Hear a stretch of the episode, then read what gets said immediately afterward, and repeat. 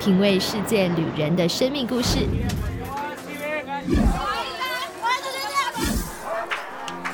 找回记忆中的幸福滋味。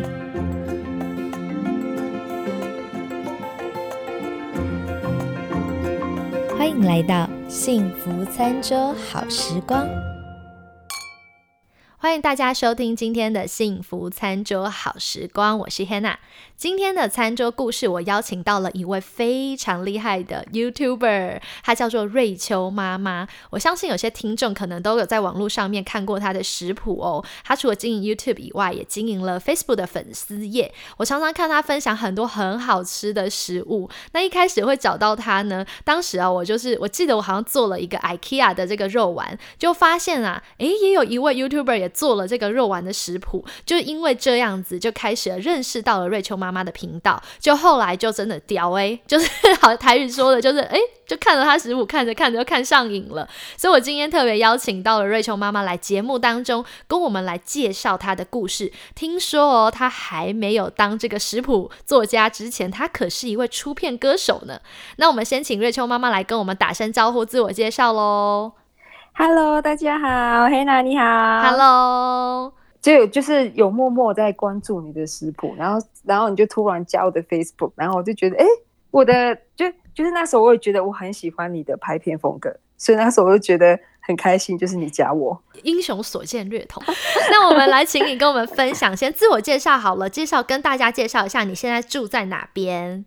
嗯，好好啊。那我是瑞秋妈妈，我一样是台湾人，台湾来的。那我是苗栗人，那我的先生呢是屏东人。那目前我们目前住在美国的犹他州，对。然后我有两个小孩，一男一女。听说你搬到犹他州之前，你还住过夏威夷耶？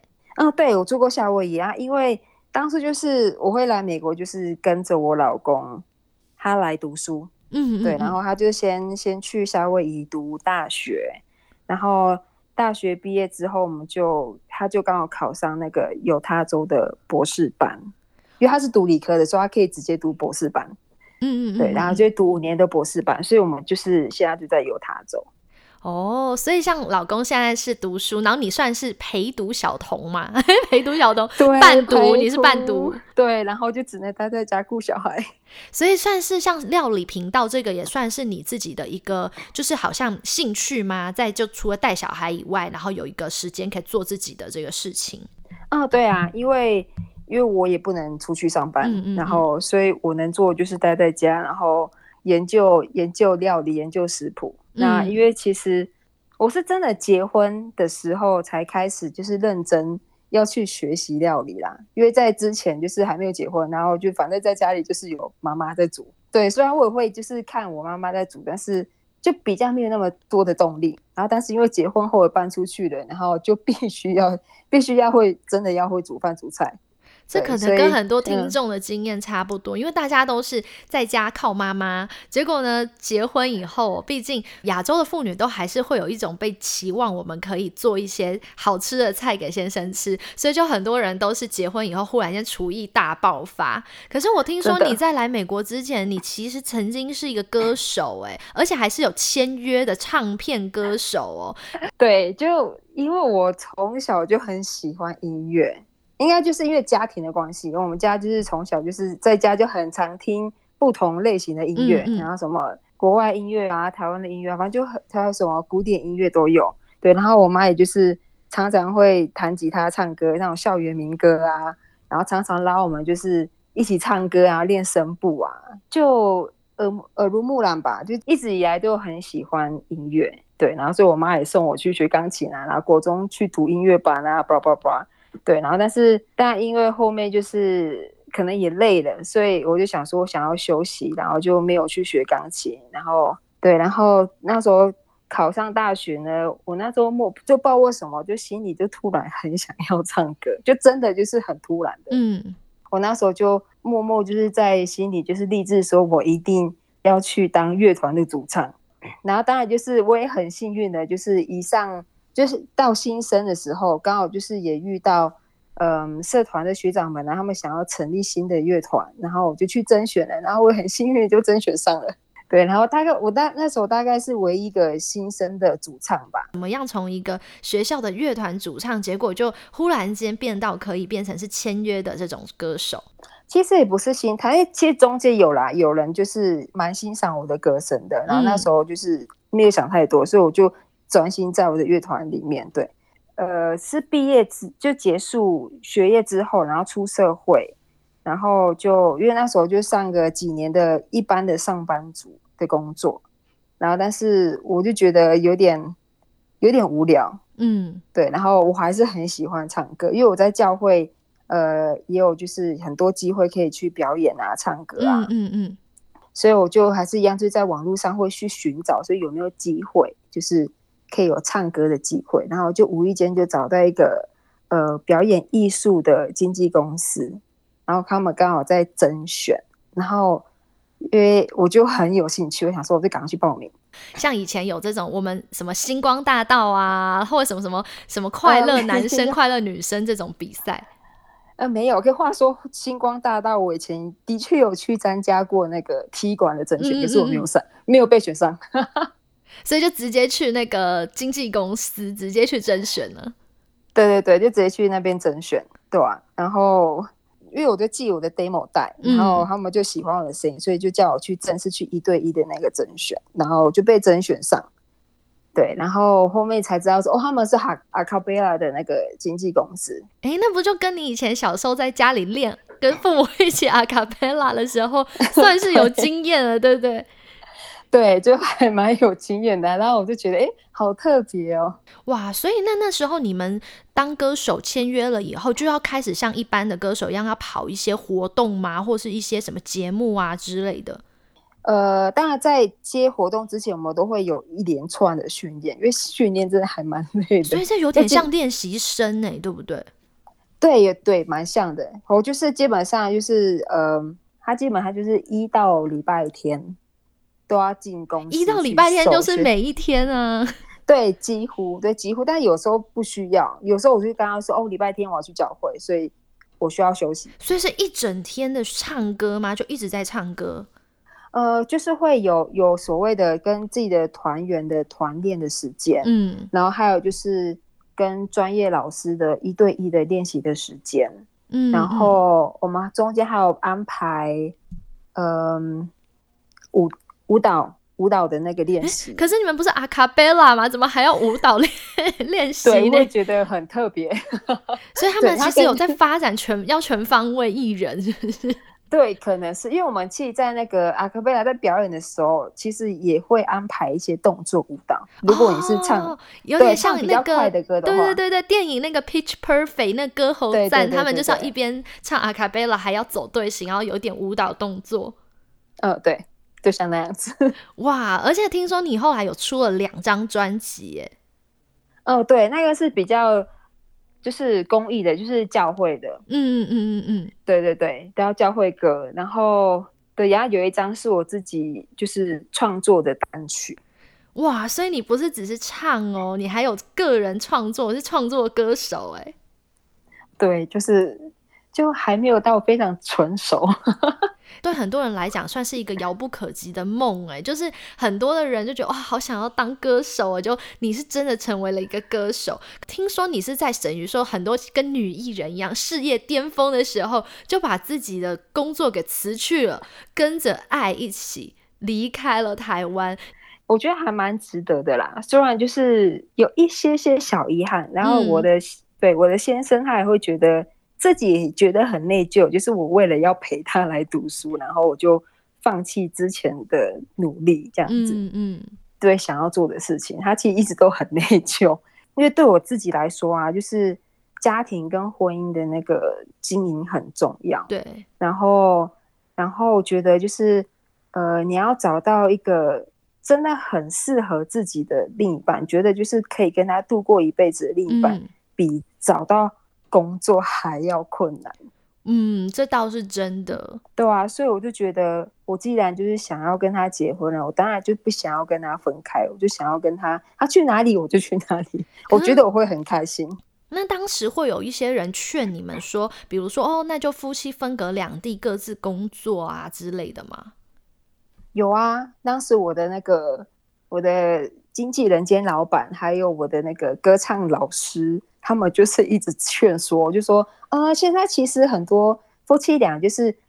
就算结婚了，他们还是分隔两地啊，去拼他们的那个事业啊之类的。对他们一直劝说，可是那时候我的那时候我的心里就已经下定决心了，我就不想改变。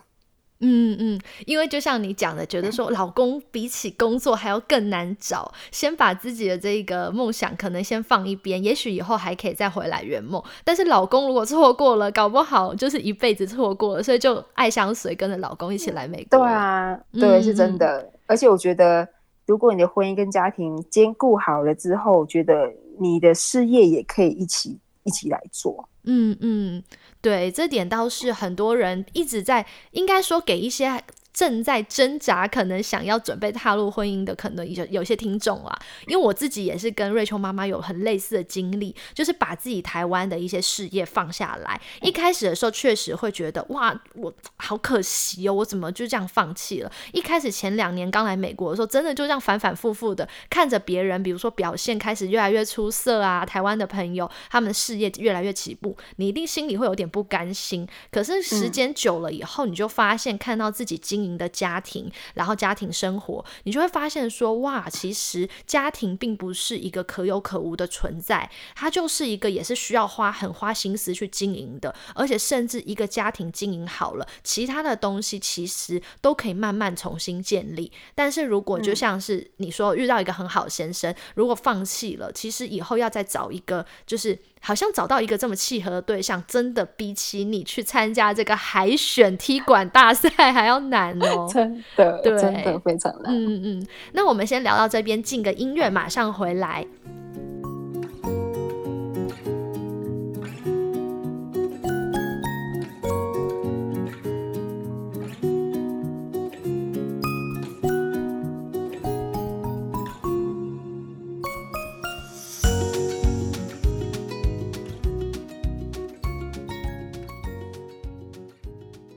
欢迎大家回来。那接着呢，我们就请瑞秋妈妈来跟我们聊一聊关于她在美国生活觉得最大的挑战是什么。还有，因为她以前在夏威夷哦也有生活过，所以等一下也跟我们分享一下夏威夷跟犹他州生活的一些不同的那种感觉。那我们先来聊一聊，你觉得你来美国后啊，面临最大最大的文化挑战或者是冲击是什么？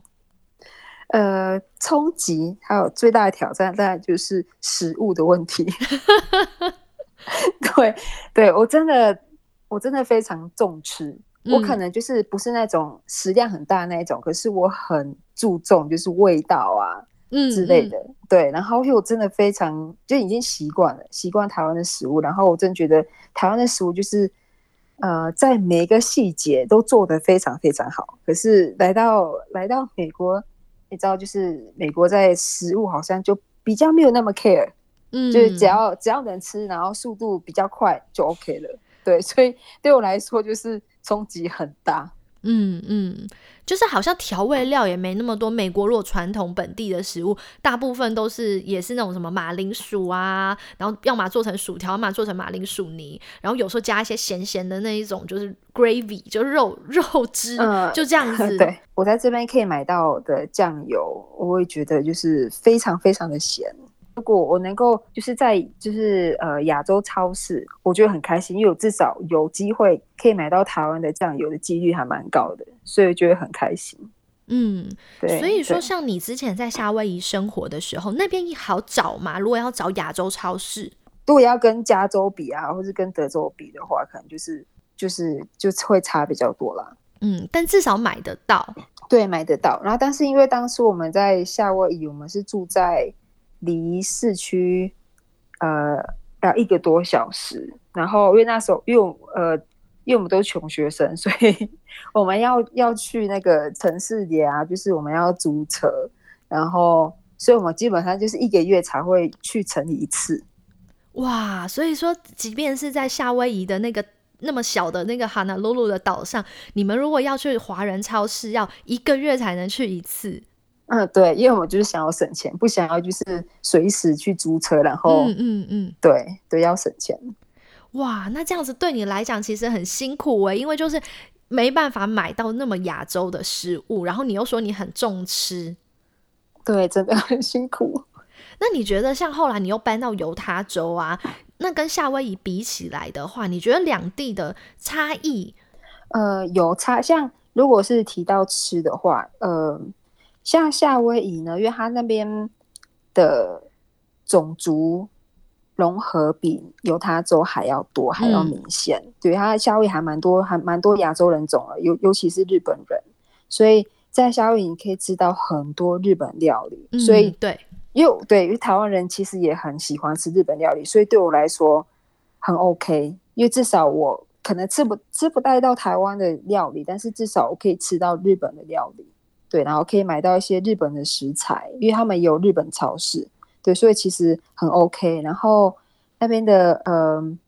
天气呀，非常的好，一年四季如春。但是我觉得物价太高了。哦，所以那里的缺点就是物价跟生活费都很高。嗯，对，就还蛮高的。因为我记得我之前有看过一一篇文章，它是在讨论就是全美的物价还有物资。嗯，对。然后夏威夷是全美第一名的高。对于就是穷学生的我们，其实真的还蛮还蛮困难的。但是我觉得。就是那时候在那边待个三四年，我觉得我们可以存活下来，我就觉得还蛮佩服我们自己。之后我们来到那个犹他州，就觉得哎，一切都好好，就很便宜，就很开心。嗯嗯嗯。可是像犹他州的生活，应该跟夏威夷差异很大，光气候就已经差很多了。呃，没错，像犹他州，若是只讲先讲天气的话，就是非常的干燥，因为你在夏威夷，它它是靠海。所以它还蛮潮湿，呃，对，蛮潮湿的，对。然后，但是在犹他州就是非常非常干燥，嗯，它犹他州犹他州应该算是偏沙漠气候，所以真的很干燥，尤其是到夏天的时候。然后，然后冬天呢，就就会会下雪，所以差很多哎，一个是大太阳、蓝天白云，一个是会下雪。呃，对，但是这一点小孩子就很喜欢哦，因为可以玩雪。对他们很就是很兴奋，就是会有雪，对啊？但是如果是呃要讲食物的话，那因为这边的嗯人种没有那么多，对，然后亚洲对尤尤其是亚洲人，好像就是人数就没有像夏威夷那么的多，所以选择又更食物选择好像又更少了。对，使我选择更少，所以我就对我对我来说很痛苦。但是但是好处的地方是呃。我们这边 离亚洲超市很近，开车十几分钟就到，就有两家。哦，所以也为什么真的是天时地利人和，让你开始开启了这个拍摄料理影片的过程呢？离亚洲超市比较近，买菜方便多了。然后因为食物更贫瘠，所以呢，非得自己动手做不可。那你可以跟我们聊一聊，就是说你到美国其实前前后后加起来也已经七年了耶。那这七年啊，住在美国，你觉得你当时是怎么慢慢慢慢的去调试自己的心情，去适应美国的生活？然后又怎么后来又开始拍？起这个拍摄这个料理的影片，嗯，适应的话，因为其实到现在七年的话还在适应，因为对我来说，只要食物没有没有吃到我想吃的，就是就无法适应，不能接受。对我还是不能接受，因为因为我还是会想要休息，然后不想要煮东西的时候，但是我非要出去吃的时候，我没有任何选项。哦，就是没有什么好吃的亚洲类的食物可以选，或甚至有可能都是那种美式中餐。嗯，对对对，就是这样。对，那所以我之后就就是只能选就是印度料理啊，要不然就是，对我在那边最爱吃就是印度料理，然后要不然就是我儿子最爱的麦当劳。哇，真的只剩下印度料理跟麦当劳在维持着。对。呃，我拍我会开始拍呃影片，就是开始会建立我的瑞秋妈妈的嗯食谱影片啊。其实就只是纯粹好玩，因为我在家也没事做。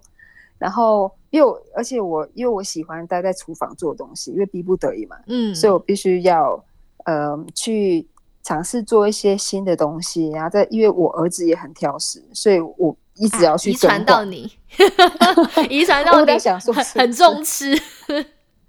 对，然后就是因为我不管做什么，我儿子都觉得不喜欢，所以我就一直去尝试去做不同的东西。所以呃，我觉得只要是呃能得到我儿子的赞许，就代表说那东西是真的好吃。哦，所以儿子是一个标杆，就一个 standard，就是如果能够达到儿子说好吃，代表这个东西就很好吃。对，真的，所以只要我儿子说好吃，我觉得非常的有成就感。嗯嗯嗯嗯嗯。呃，我们的这个第二个单元要结束之前呢，给大家一些鼓励。那鼓励的话，当然就从你自己的生命历程和生命的故事来出发。因为你曾经为爱然后放弃事业，但是现在开启了这个食谱频道，感觉其实也算是事业的，有点像第二春呢，又有一个新的这个目标和新的事业的开始。呃，就像我之前就是有聊到，因为对我来说，就是家庭跟婚姻的经验，呃，比工作的经呃经验还要重要。对，所以，所以我就会呃，当我遇到我老公的时候，当然二话不说，我觉得我就是要把握这段婚姻。对，然后我觉得既然要要结婚的，我觉得我就必须要好好的经营好，所以我就是当然会选择就是要先把我的工作放一边。对，然后因为就等于是把婚姻婚姻也当做是我的首要工作。对，所以嗯。对我来说，当然就是很重要，因为我知道，就是很多人会跟我一样，就想说，哦，我到底要选择工作，嗯，还是选择婚姻？可是，如果你真的觉得婚姻是你很想要的话，那你就可以试着，就是把婚姻当做你的首要工作，好好的经营。你的婚姻分开两地的话，其实对夫妻俩就是可能没有那么的好，因为因为你不知道这中间你们分开的中间会有遇到。什么样的考验？然后这些考验可能会，呃，我觉得磨合会会比较重，应该说挑战啦。就是说这当中，如果分隔两地的话，挑战真的会非常的大。对，因为真的不知道会发生什么事情，然后你也没办法，就是好好的一对一跟他谈，然后就有太多的那个不定因素了。所以我觉得，如果要结婚，那当然就是要在一起，然后好好的、好好的去经营。对，然后那因为再加上我自己又是全职妈妈。嗯，对，然后在一个没有家人帮助的的国外生活，然后我只能待在家，因为我也不能工作，因为签证关系我不能工作。我想要就是鼓励跟我一样也是全职妈妈的你们，对，然后我知道就是我们都很辛苦，对，当妈妈真的都很辛苦，对，然后因为我自己不是一个非常完美的妈妈，就是。我觉得我就是要全心全意照顾小孩，然后我觉得小孩好了我就好了的那一种完美妈妈。我还是会有我自己想要做的事情，嗯，对。但是就算我们是妈妈，但是我们还是要对自己好，我们还我们才会开心。对自己好，我们才会开心，然后我们的家庭也才会开心。然后还有一个就是，呃，当妈妈有时候为顾小孩顾累的，常常会觉得自己好像没有价值。就好像我在家里就只能顾小孩一样，好像就自己没有任何价值，然后会开始迷茫啊。我自己也曾经有经历过这一段，然后我我会觉得很挫折，又觉得我小孩也顾不好，然后我也没有工作可以做，然后我觉得我好像在家里就只能这样子嘛，还是我真的一辈子就只能这样子？我觉得自己很像一个 loser，我才开始就是呃去培养自己的兴趣。对，然后我既然就是我呃，因为刚好也有机缘，就是我必须要练习做料理，然后练习做烘焙，好像让自己有一得到肯定还有价值的一个，好像也算是你的事业第二春呢。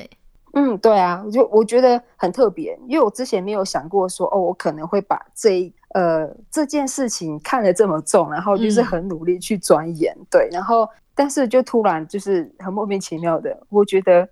因为我在做这件事情，我就很开心，然后我觉得我是有价值的，因为人家也觉得我做的很好，所以我觉得我很有自信，我很有成就感。嗯，对，所以我就开始不会迷茫，因为我知道我要做什么。嗯，所以我才会开始就是呃分享分享食谱啊，然后虽然就是一开始就是好玩的，然后但是我发现就是我在分享的时候，人家也喜欢，然后我就就是。间接的，就是我建立我的自信，然后间接就是，呃，知道我的价值在哪里。嗯，对，所以就是也想要鼓励所有的妈妈们，就是不管你的兴趣是什么，就是去培养起来，然后建立自己的价值，然后建立自己的呃自信，我觉得很重要。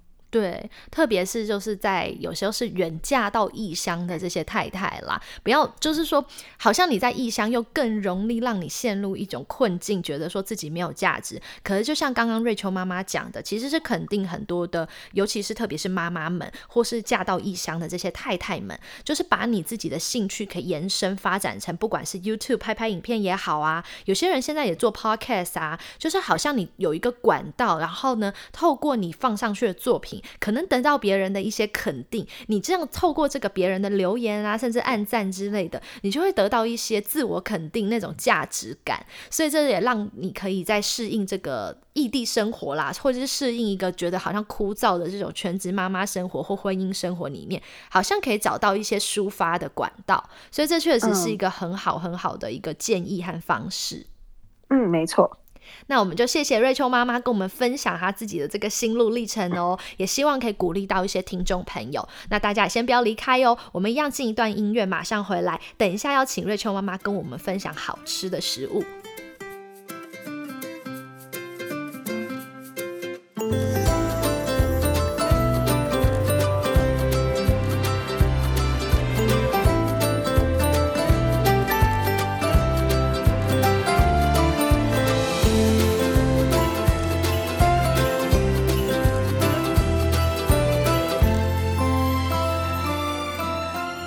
欢迎大家回来。那我们在第三个单元是幸福调味馆，我要请瑞秋妈妈来跟我们聊一聊美食哦，因为她开了这个频道嘛，叫做瑞秋妈妈这个美食频道，上面有好多好多很好吃的料理啊。那刚才前面又讲到说，她是一个很重视吃的人，所以你是因为很喜欢吃才开启了这个频道吗？是对，没错，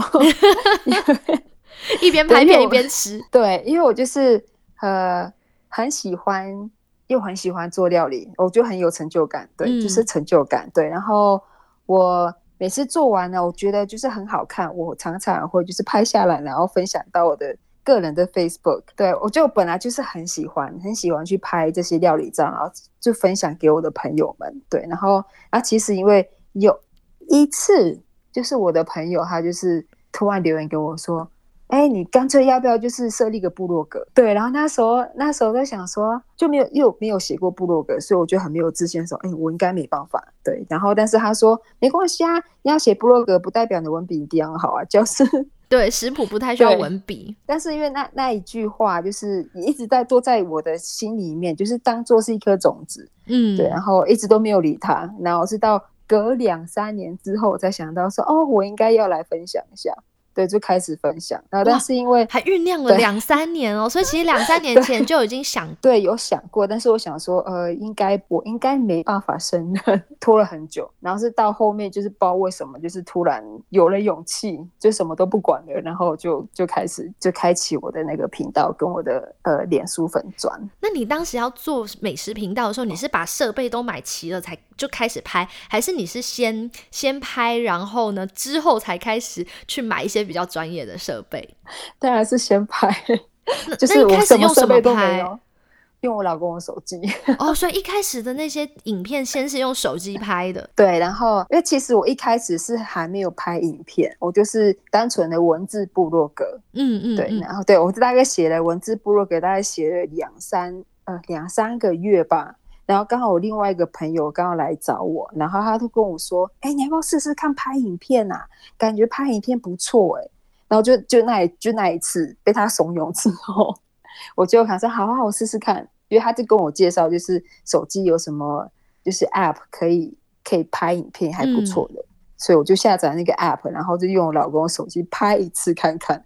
然后觉得哎还蛮好玩的，然后就拍上学习拍，然后一直到影片的剪接都是你自己一个人这样摸索吗？啊，对，都我自己。哇，真的非常厉害耶！可是我觉得也可以给一些人，他们可能要准备想要做 YouTube 的影片的人，可以一个参考。因为我知道很多人会说，我要辞掉工作，我就是要来做 YouTuber，然后呢就买了好多的器材。我有看过有人就买了一堆专业的器材，然后呢可能才拍了一两个月，才发现说，呃，我可能其其实发现拍片很辛苦，哎，没有我想象中的这么好玩。然后，可是器材又砸下去了，工作也辞掉了。所以我觉得，反而瑞秋妈妈的这个方法不错，就是循序渐进的，从文字，然后是从手机的拍摄，到换成专业的相机的拍摄，同时在过程当中也自己慢慢的去学习怎么剪片啊，怎么配音啊，怎么布置那个画面啊，然后慢慢慢慢的，那过程里面你就会发现说，哎。这个也真的是我的兴趣，你才会一直走下去嘛，然后器材才会升级的越来越专业。对，我觉得就是对啊，因为一开始应该还在摸索当中，所以我觉得要先保守一点。嗯，对，因为其实对，因为一开始是先用我老公的手机，然后后面就是因为他的学校，他学校就是有一个呃一个影音设备的一个部门。那你可以学生可以去租，所以那时候我老公就去用他的他的学生名义去租，帮我租那个相机回来。嗯，然后我就用相机拍，对，然后但是呢，到后面我就觉得我老公觉得很麻烦，我也觉得很麻烦，对，就很麻烦。然后所以我老公就想说，算了，你生日的时候我送你一台那个相机好了。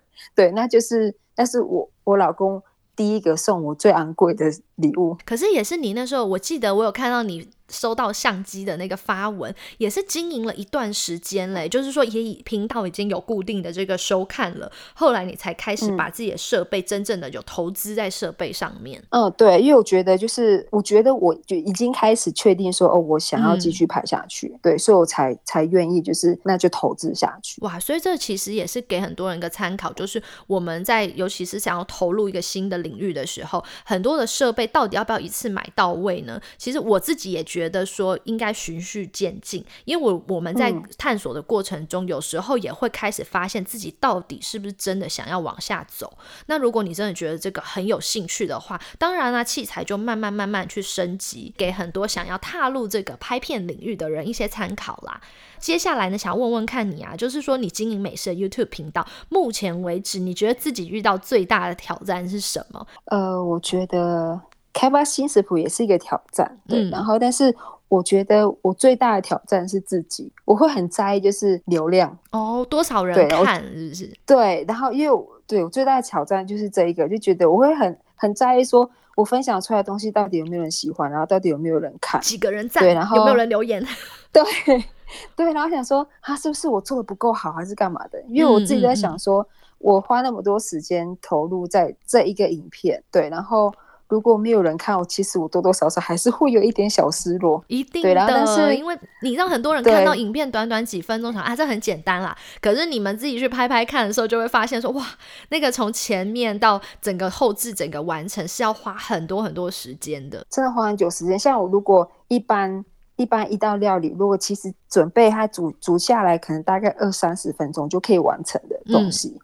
呃，从头拍摄到结束，可能就是花个两三个小时，嗯，再把那那一道料理拍完，还不包含剪辑，还有买菜哦。对，还有配音啊，一堆有的没的，还有拍照啊，什么有的没的。然后还要宣传，对，就是上架影片上架以后，还要到处去宣传一下影片，对啊，所以其实花很多心力，所以我真的还蛮在意有没有流量，可是我还是。一直告诉自己不要去在意，就不要太 care，反正我就是来玩的。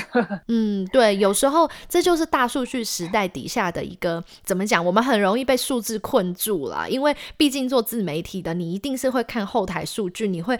想要看看自己是不是哪边还可以进步，可是有时候那个收视率不如你预期的时候，你就会很挫折。对，没有错，这 真的是很挫折。可是问题是，就是你很容易会在意说啊，有没有人看，多少人看，多少人点过这个影片。对啊，所以我常常就是会呃催眠我自己，是不要太在意，反正我自己喜欢就好，让我分享出来是分就是好玩的，然后是喜欢的就好了。所以也要呼吁大家要 支持瑞秋妈妈，支持瑞秋妈妈频道，支持我。这样，因为 你们的点击率才才是就是真正带给呃媒体自营媒体的这个创作者的一个动力嘛。因为如果大我觉得没人看，你就会越拍越没有起，越不起劲啦，就没有办法持续下去。对，就是中间有时候会想说，哈，我真的要继续拍下去嘛？就有时候会这样子。可是我还是告诉自己说。莫忘初衷，我当初就是要拍好玩的，就是拍给自己喜欢的。所以真的是要呼吁这个瑞秋妈妈的粉丝们，大家如果看了以后，要记得留言、按赞。然后跟他一些给作者一些互动，这样作者才知道说哇，真的是有人在支持我 的，真的拜托。对，所以要要帮他广告一下，大家其实是在那个 Facebook 啊，或者是在 YouTube 频道还有 IG 上面搜寻瑞秋妈妈，就是妈咪 Rachel 就可以找到他。然后大家就记得啊，可以按个赞啊，留个言，让作者知道说哦，你很喜欢他的这个食谱。好了，那我们第三单元先聊到这边哦。第四单元回来以后呢，瑞秋妈妈要推荐一个他儿子认可的食谱给我们哦。那我们等一下来请他分享这个奶酥面包的食谱。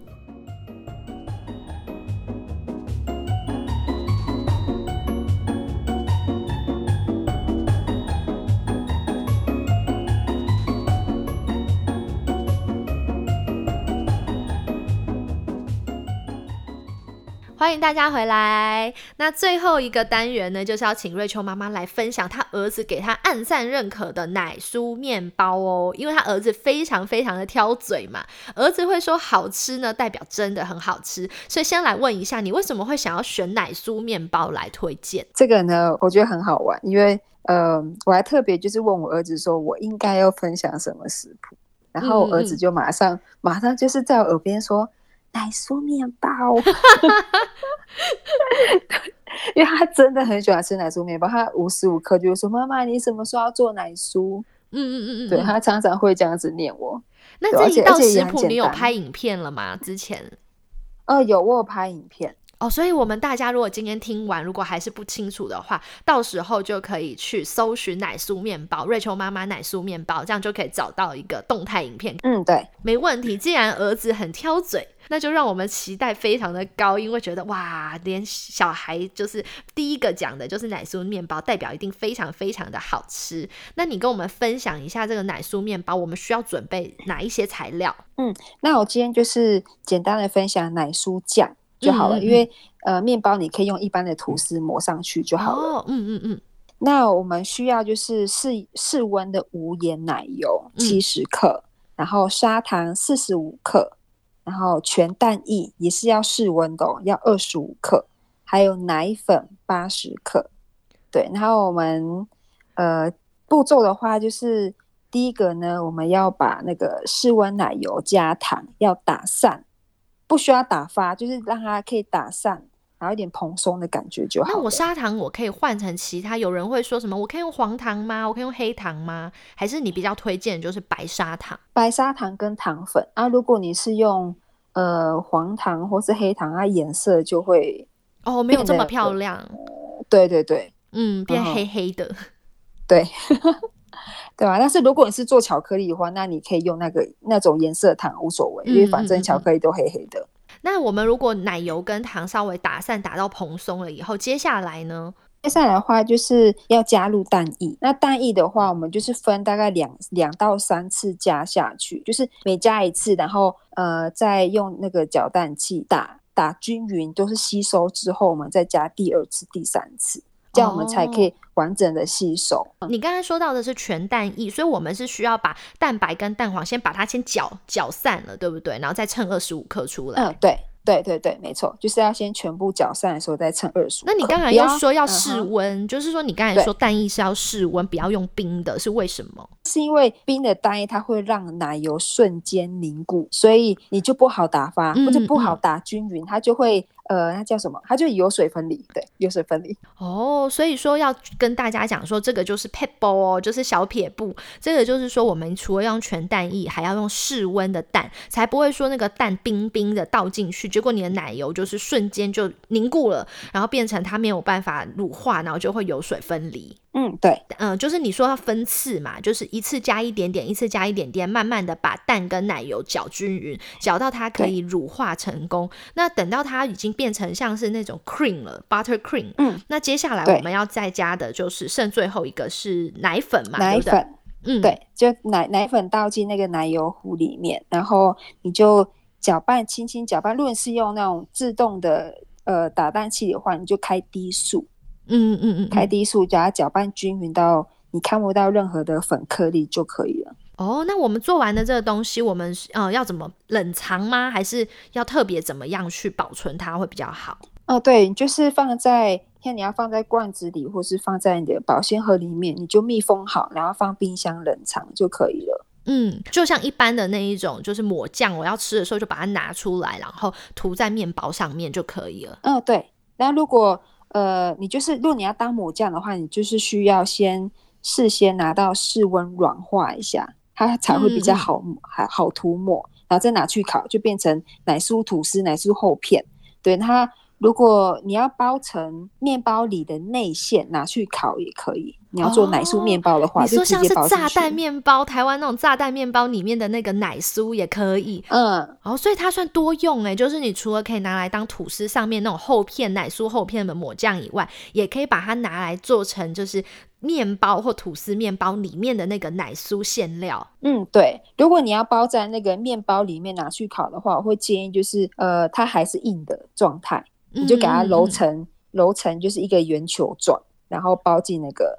面团里面，然后拿去烤哦，所以这个算是一个蛮多用的。就是说，如果把这个学起来的话，不止可以拿来抹酱，也可以拿来当成面包里面的那个内馅。哇，说到这个，我就好想吃炸弹面包，真的很想念。对，配葡萄干啊，一起包进那个面包里面，感觉就呜。而且我看，我看那个瑞秋妈妈最近有做一个那个波兰种的那一种酵母，然后做出来面包感觉就很厉害。所以这个也可以搭配，耶，就是。互相搭配就可以做出对对，就奶酥奶酥小餐包、奶酥小面包。嗯，对啊，很好吃。所以也是推荐给大家哦。如果大家对于做这个面包，或者是像这个奶酥酱、奶酥小餐包等等有兴趣的话，真的是欢迎大家可以追踪一下瑞秋妈妈的这个频道、YouTube 频道，还有脸书，还有 IG。我们在任何一个频道，只要打瑞秋妈妈，都找得到你，对不对？对，都找得到我。对，所以我们大家要找的话呢，就打瑞秋妈妈，就可以找到很多很。很美味的这个